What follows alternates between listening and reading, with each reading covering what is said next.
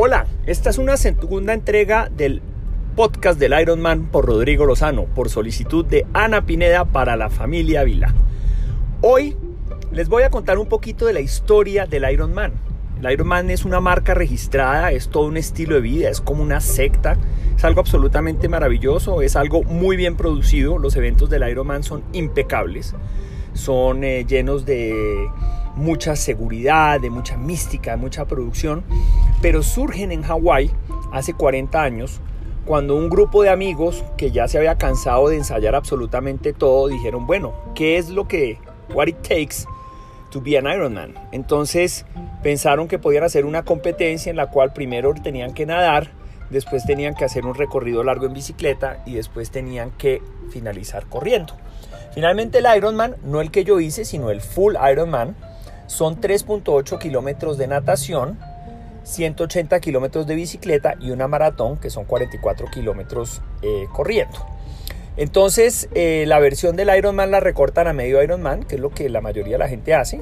Solo los eh, capos, como dicen hoy los millennials o la gente pues muy dura, termina siendo un full Ironman. Y los que nos entrenamos y estrenamos en esta maravillosa disciplina, pues arrancamos con lo que se llama un medio Ironman. Eso es la historia del Ironman. En Cartagena se corre el Ironman esencialmente en Cartagena. Es un sitio místico, mítico, histórico, con una vibra impresionante, pero tiene un problema y es el calor.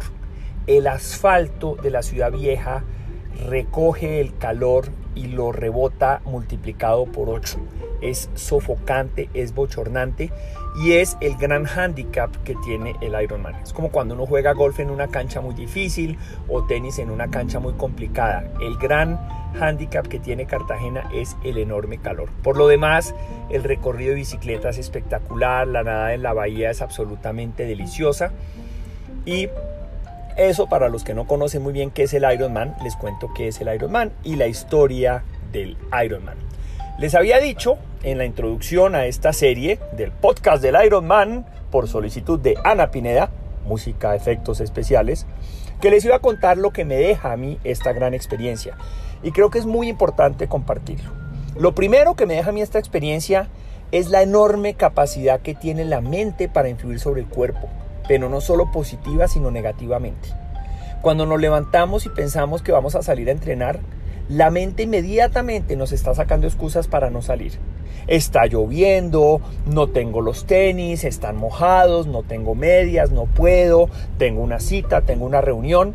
Y es muchísimo, muchísimo lo que podemos hacer con nuestra mente, trabajándola bien e inteligentemente, para generar mecanismos de autoestímulo que nos permitan sobrepasar esas barreras. Una regla es la regla de los dos minutos. Son los dos minutos más duros y son los dos minutos que toma entre el momento en que uno sale de su casa, cierra la cerradura y ya está afuera para nadar, para montar en bicicleta, para salir a hacer ejercicio, para salir a caminar, para hacer todo lo que haya que hacer. Luego esos dos minutos hay que superarlos y hay que salir, ponerse los tenis y salir a hacer el entrenamiento. La segunda regla o la segunda mejor enseñanza que me deja esto es que el cuerpo es capaz de hacer grandes cosas. No todos tenemos el mismo cuerpo, no todos tenemos el mismo metabolismo y hay gente que hace cosas sorprendentemente bien con mayor agilidad. Pero nosotros somos capaces de entrenar a nuestro cuerpo para lograr cosas que pensaríamos que no se pueden lograr. Mi proceso se los voy a compartir. Yo no montaba en bicicleta y cuando yo subí a patios la primera vez subí en una hora. Hoy en día subo en 24 minutos la caminada, yo no podía sostener un kilómetro en una banda, hoy corro 21 kilómetros. Y la nadada, yo no sabía nadar. Yo más allá del chapuceo en la piscina del Vergel y de pasar de un lugar al otro y de no ahogarme, yo no tenía estilo, yo no sabía hacer una brazada. Y hoy en día soy capaz de nadar dos kilómetros. Entonces todo esto ha sido un proceso y es un proceso que se ha llevado con algún tipo de disciplina, con muchísima motivación, que son los elementos que la mente le brinda al cuerpo para que el cuerpo sí pueda, porque el cuerpo sí puede. El cuerpo está hecho de músculos, de órganos, de un sistema, de unas conexiones, pero finalmente todo eso está centralizado en la mente. Y la mente es la encargada de mandarle las órdenes a todos esos órganos y todos esos elementos del cuerpo para que el cuerpo en última se coordine y actuando de manera eh, sincrónica, coordinada, valga la redundancia, se puedan lograr esos objetivos, que son cambiar hábitos, modificar hábitos y fortalecer el cuerpo.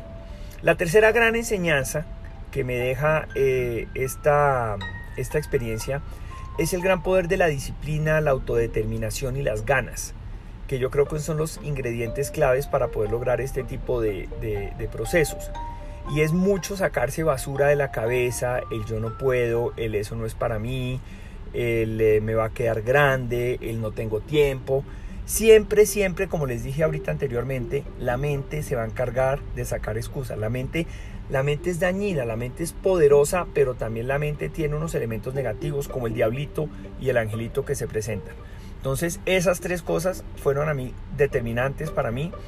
Eh, la visualización de una meta, ponerse uno metas, ponerse objetivos, lo lleva a uno a alcanzarlos si uno los organiza muy inteligentemente como proyectos.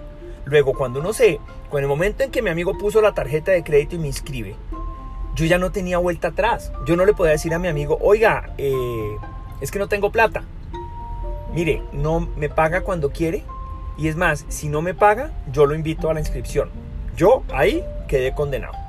Segundo, uno no puede ir a hacer un Ironman sin haber entrenado. Entonces yo ya con la obligación de tener que hacer el Ironman, obligación que tampoco fue que me la hayan impuesto con un revólver, pues dije, tengo que entrenar.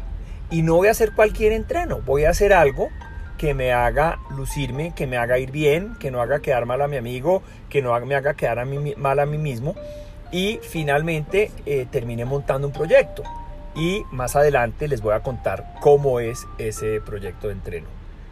Música, y nos vamos para el cierre de esta segunda entrega del podcast del Iron Man para la familia Vila por sugerencia de Ana Pineda. Muy bien, como les dije entonces, en la próxima entrega les voy a seguir contando un poco del proceso y del desarrollo mismo. En, este, en esta emisión les conté las cuatro o cinco cosas que me llevo de este proceso, además de la enorme satisfacción y un pequeño dolor muscular que tengo en este momento, pero son de los dolores ricos, de los dolores llevaderos que pueda uno tener en esta, en esta vida. Finalmente, vamos a, cerrar con, eh, con eh, un agradecimiento especial a la familia Lozano Samper. Créanme que estos asuntos son proyectos familiares.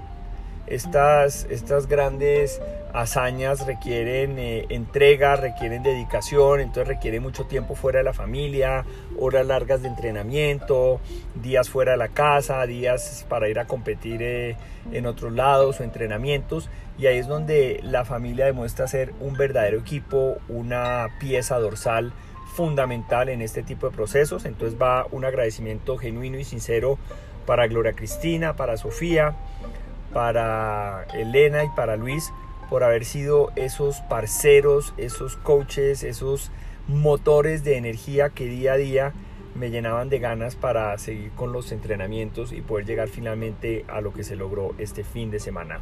Entonces eh, nos vemos en una tercera entrega del podcast del Ironman para la familia Vila por sugerencia de Ana Pineda.